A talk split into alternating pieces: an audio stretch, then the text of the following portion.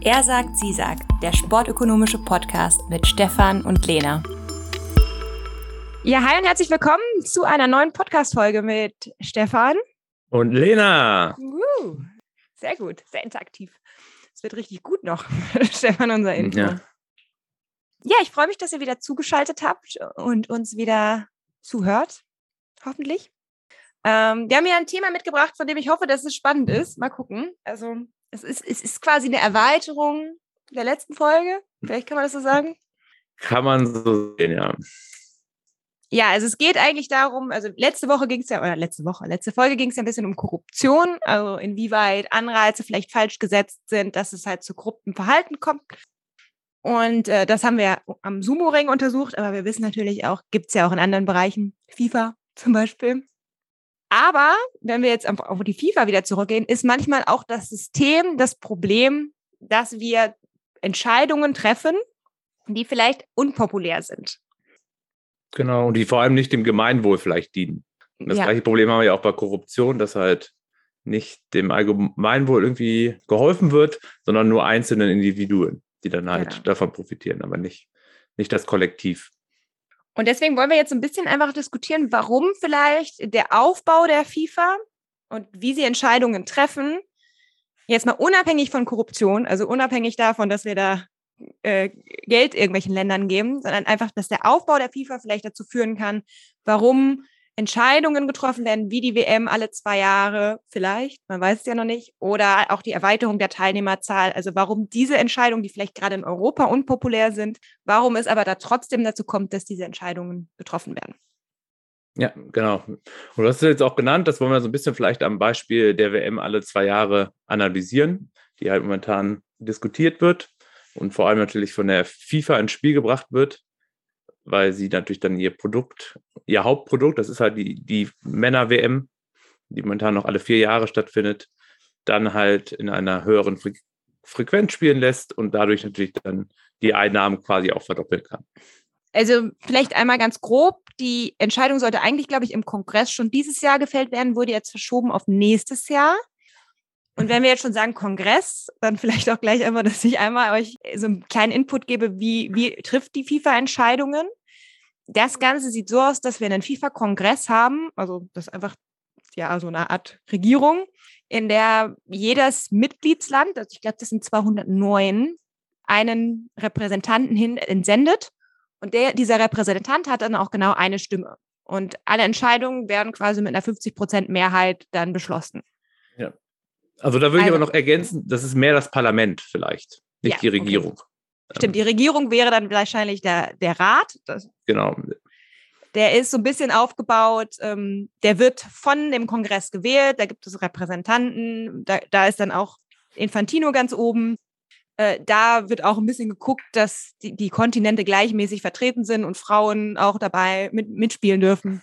Aber der, das, diese, der, ja, das Organ, was quasi jetzt über die WM entscheidet, ist der Kongress, wo wir quasi jedes Teilnehmerland haben, von Deutschland über Marokko bis Tahiti. Dürfen da alle mitmachen und haben auch alle genau die gleiche Stimmkraft quasi.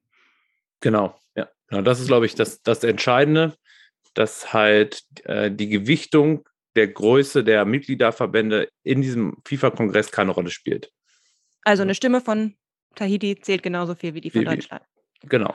Und ich glaube, da kann man jetzt auch relativ gut schon dran sehen, warum vielleicht es eine Mehrheit geben würde für eine WM alle zwei Jahre. Denn wenn wir einfach mal angucken, wie sieht diese Stimmverteilung nach Regionen aus, nach Kontinenten vielleicht, dann haben wir die UEFA, klar, als größten Verband mit, ich glaube, 55 Repräsentanten. Also Frankreich, Deutschland, keine Ahnung, ne? Alle, alle lustig dabei. Gleichzeitig haben wir aber ja noch, dann fehlen uns ja noch über 150, ungefähr 150. Und die kommen dann eben aus Ozeanien zum Beispiel, da haben wir zwölf. Dann haben wir auch in Afrika, ist auch relativ groß, die CAF, das sind 52 Nationalverbände. Südamerika 10, dann noch Nordamerika, da gibt es dann ja auch diese ganzen Karibikstaaten, das sind dann auch relativ viele, das sind 35. Und ich glaube, wenn man sich das überlegt, dass allein zum Beispiel Afrika 52 hat, dann sind die halt fast genauso stark wie die UEFA. Und wenn wir allein sagen, okay, die UEFA ist vielleicht dagegen, Afrika aber dafür, dann sehen wir schon die Problematik ja, bei dieser genau, ja, Entscheidung. schon, schon eine Pattsituation. Das, genau, ich glaube, Afrika ist noch nicht mal das Hauptproblem, es sind eher noch die ganzen anderen sehr kleinen ähm, Verbände.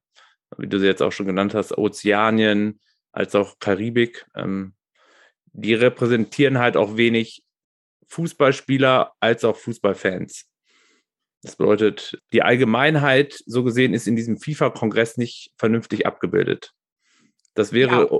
ungefähr so, als ob der Bundestag zusammengesetzt wäre ähm, aus 16 äh, Mitgliedern und jede, jedes Bundesland schickt genau einen Repräsentanten in den Bundestag hinein.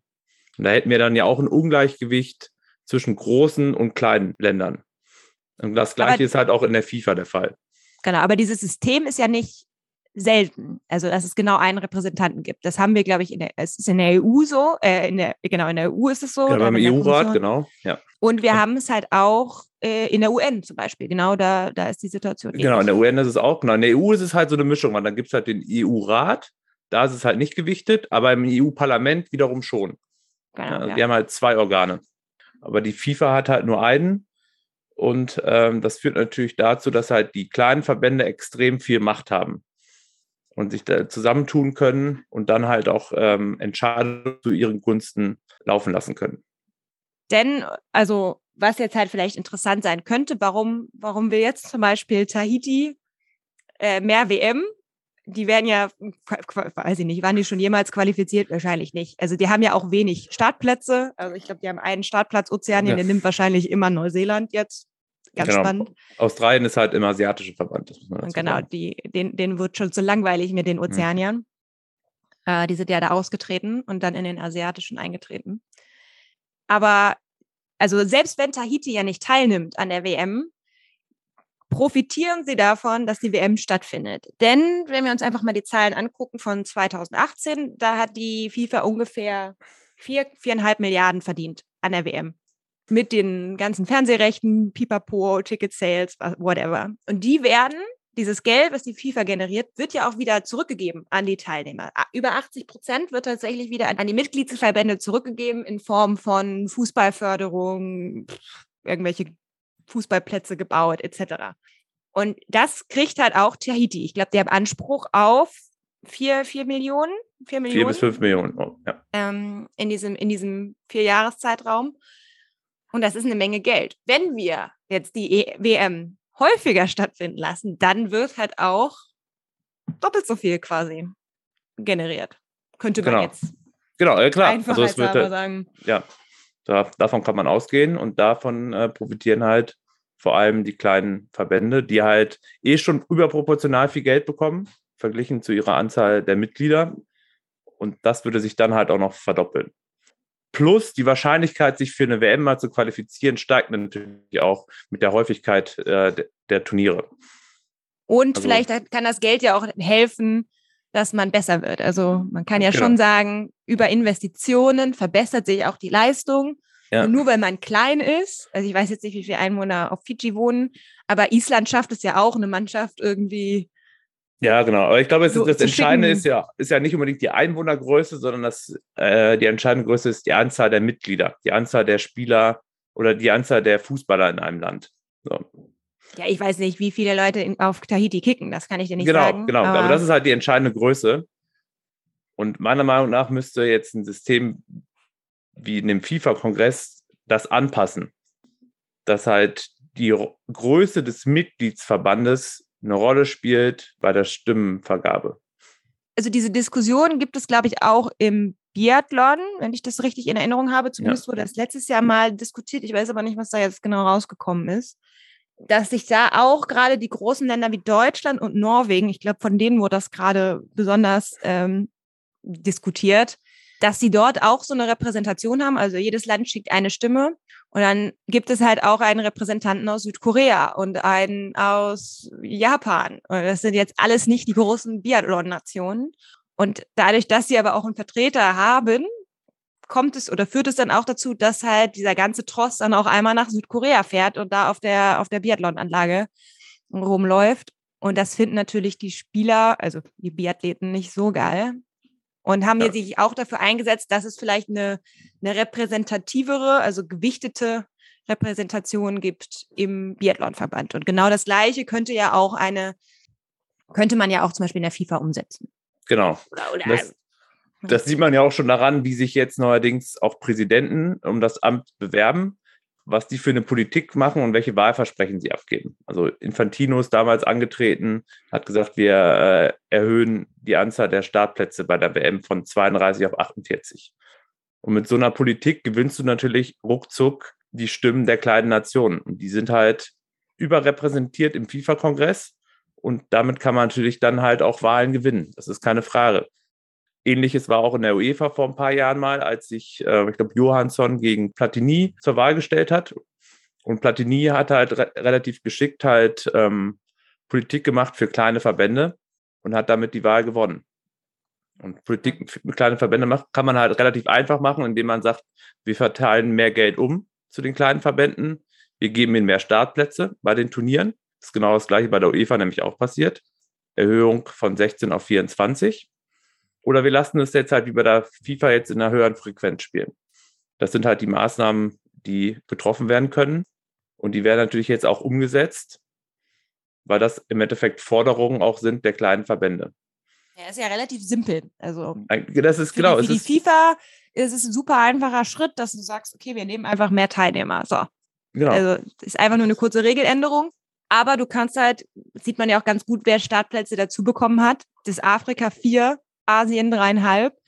Ähm, und Europa nur drei. Und Europa, und Europa ist eigentlich ähm, äh, so der stärkste Verband ähm, und hat auch sonst immer die meisten Startplätze, aber hat jetzt unterproportional wenig zusätzliche Startplätze bekommen. Genau, die haben jetzt 16. Afrika hat neun. Genau. Aber wir hatten sie fünf haben jetzt quasi fast doppelt so viele bekommen und Deutschland hat halt nur eine Erhöhung von knapp 20 oder 25 Prozent.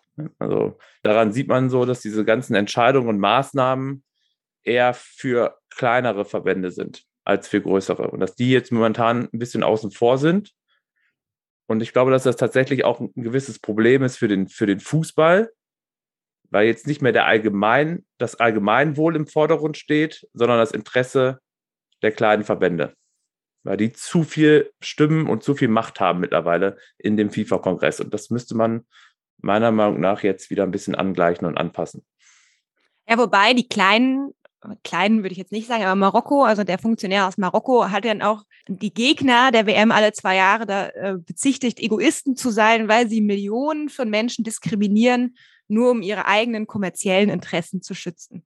Also der ja. wirft halt quasi vor, ihr denkt nicht an uns, äh, ihr gebt uns nicht die Möglichkeit teilzunehmen, nur weil ihr mit eurer UEFA, mit eurer EM so viel Knete macht. Äh, ihr wollt euer Geld quasi nicht teilen. Das ist so ein bisschen. Ja vielleicht die Argumentation. Ja, verstehe ich auch ein bisschen. Also jetzt auch nicht falsch verstehen. Also ich will jetzt hier irgendwie auch keine europäische Hegemonie im, im Fußball oder im Sport heraufbeschwören. Also ganz im Gegenteil. Ich finde es auch wichtig, dass halt alle Verbände repräsentiert sind.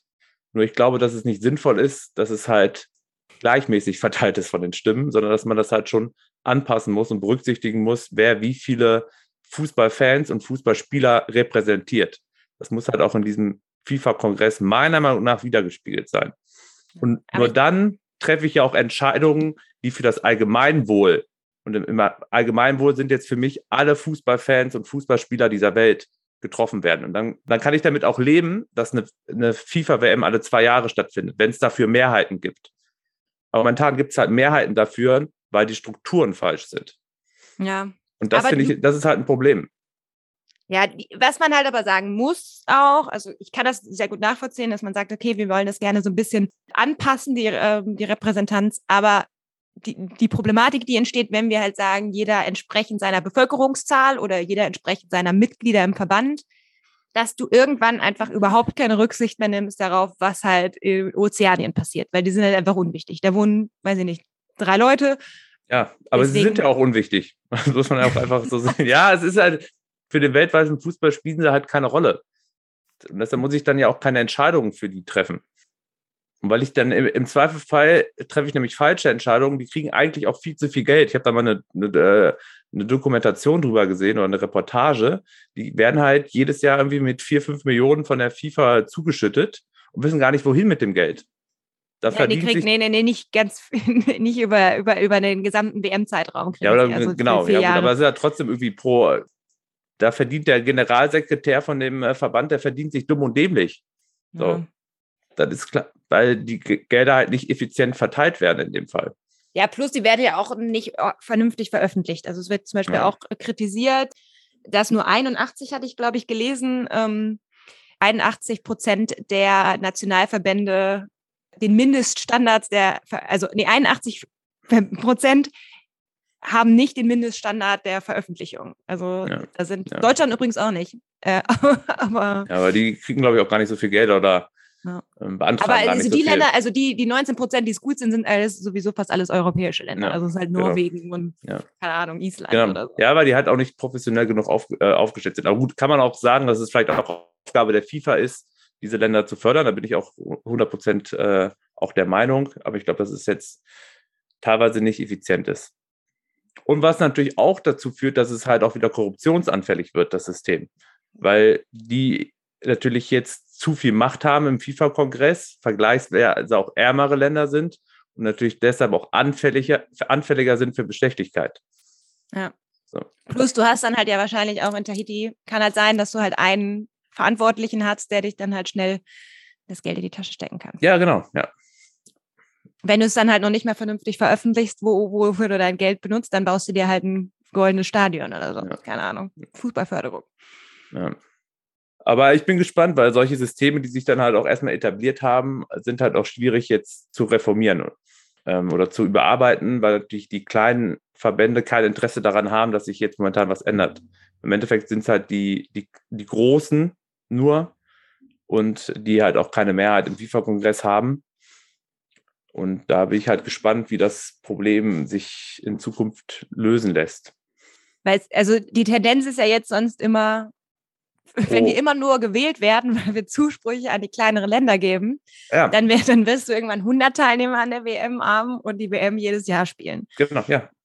Das ist die, Ähm. Die langfristige Konsequenz. Und wenn man sich die letzten zehn Jahre anguckt, gehen halt alle Tendenzen im Endeffekt dahin. Das gleiche haben wir ja auch in der, genau, du hast ja auch schon gesagt, bei der UEFA ähnlich. Genau, genau. Und dann haben wir irgendwann, genau deshalb gewählt, ja. Und da bin ich gespannt, wie es äh, schaffen, halt die großen Verbände ihre Verhandlungspositionen quasi wieder zu verbessern, ja, oder durchzusetzen, genau. Weil natürlich, das darf man ja auch nicht vergessen, ähm, die FIFA abhängig ist von der UEFA. Umgekehrt ist die Abhängigkeit nicht so hoch. Also ich glaube, die UEFA könnte halt aus der FIFA austreten, das hätte gar nicht so viel, äh, so viel Einfluss. Zur Not würden sie halt ihre EM alle zwei Jahre spielen und nicht mehr an der FIFA-WM teilnehmen. Ja. Aber eine FIFA-WM ohne die UEFA ist undenkbar. das ich weiß gar nicht, So. was dann der Weltmeistertitel noch aussagen würde, Genau, wenn du ja, nicht gegen genau. die europäischen Mannschaften Genau. spielst. Und das wäre Es natürlich ist- dann auch nicht im Interesse der kleinen Verbände. Das darf man auch nicht ver Mhm. äh, vergessen. So. Und deshalb bin ich wirklich gespannt, wie das Problem äh, sich jetzt so ausgestaltet äh, oder was da für Ja. Lösungen gefunden werden. Weil die UEFA kann jetzt meiner Meinung nach nicht tatenlos zu, äh, zusehen, wie jetzt alle Entscheidungen gegen sie getroffen werden. Wird sie, glaube ich, auch nicht. Und dass die, diese Verbände, die ja auch gegen die WM alle zwei Jahre sind, sind ja auch mit, neben der UEFA ist das dann halt auch noch der Südafrika südamerikanische Verband. Genau. Wenn die dann sagen, wir machen halt das äh, lateinamerikanisch oder europäische Turnier, ja, genau, das wäre das würde ich definitiv eher gucken als eine, als eine Fußball-WM. Ja, ohne Südamerika und Europa. Also deswegen, ich bin auch gespannt. Ich kann mir tatsächlich vorstellen, dass diese WM irgendwie durchgedrückt wird. Also allein die WM den- alle zwei Jahre. Ja, ähm, allein von den Wahlen wüsste ich jetzt nicht, gerade Afrika und Asien sind sehr dafür und haben ja mit Abstand äh, die meisten Stimmen dann. Also die haben dann ja, Ja. schon über 100 Stimmen. Und wenn sie dann noch Ozeanien auf die Seite kriegen, ist das Ganze durch. Die Frage ist halt, wie sinnvoll ist es und nutzt die UEFA die Druckposition, die sie haben, des Austritts dann einfach, um Ja. das zu verhindern? Ja. Und ob, um Reformen anzutreten in der, in der, in der FIFA. Denn, denn die EM ist natürlich auch super lukrativ. Ne? Also ich glaube, es sind zwei Milliarden eingenommen worden statt die viereinhalb Milliarden der EM, äh, der WM. Wenn man das nur über 50 Teilnehmer verteilt, ist das auch eine Menge Geld. Ja, genau. Klar, man darf man natürlich auch nicht vergessen, dass die UEFA jetzt halt auch ihr eigenes Produkt ein bisschen schützen will damit. Mit dem. Ähm, ja, ja, also die UEFA ist jetzt auch nicht äh, der, der, weiß ich nicht, der Samariter. Ja. Die haben, waren auch gegen die Super League, weil, weil sie die Champions League haben. Und die sind genau. jetzt auch gegen die WM alle zwei Jahre, weil sie ein sehr starkes Produkt haben mit der EM, das sehr viel Geld generiert. Also ist jetzt nicht so, dass die UEFA einfach immer nur der Beschützer der traditionellen Fußballwerte ist. Also, ja, das, das stimmt. Ja, deshalb, aber deshalb muss man, glaube ich, diese eigenen Interessen halt auch immer gut herausarbeiten, um zu verstehen halt, wie die einzelnen Verbände dann halt auch abstimmen. Ja. Oder was die, was die im, im Busche führen. Ja. genau. Okay. Hast du sonst noch was? Oder hast du noch irgendwelche nee, ich glaub, ich, Aussagen, ich, die du unterbringen willst? ich glaube, ich lasse es jetzt einfach. Ich glaube, es reicht für heute. Ne? Wir wollten es ja kurz und knackig machen. Ja. Ja, es sollte uns eigentlich jetzt auch gelungen sein. Mal gucken. Ich schneide es gleich noch, dann werden wir es ja sehen.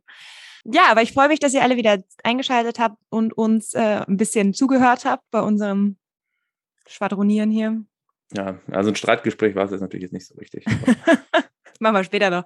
Ja. Ähm, äh, und es als kleine Ankündigung, es wird auch eine Folge vor, vor Weihnachten, vielleicht auch pünktlich zu Weihnachten, als Weihnachtsgeschenk geben hm. von uns für euch, für die treue Zuhörerschaft. Ähm, genau, also keine Sorge, einmal hört ihr uns noch dieses Jahr. Dann äh, kommt gut durch die Weihnachtszeit ähm, und danke fürs Zuhören und bis bald. Tschüss. Ciao.